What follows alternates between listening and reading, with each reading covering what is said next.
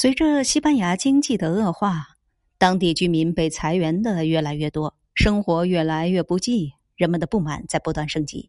尤其是那些一毕业连端盘子的工作都找不到的年轻人，青春的热血在燃烧，不时的举行抗议活动，人们的待遇也差了起来。阿曼达生了小土豆儿以后，向我抱怨：以前在西班牙，每生或领养一个宝宝。都会得到一张宝宝支票，每个月可以去领奶粉钱。但从二零一零年开始，这项居民福利就被彻底取消了。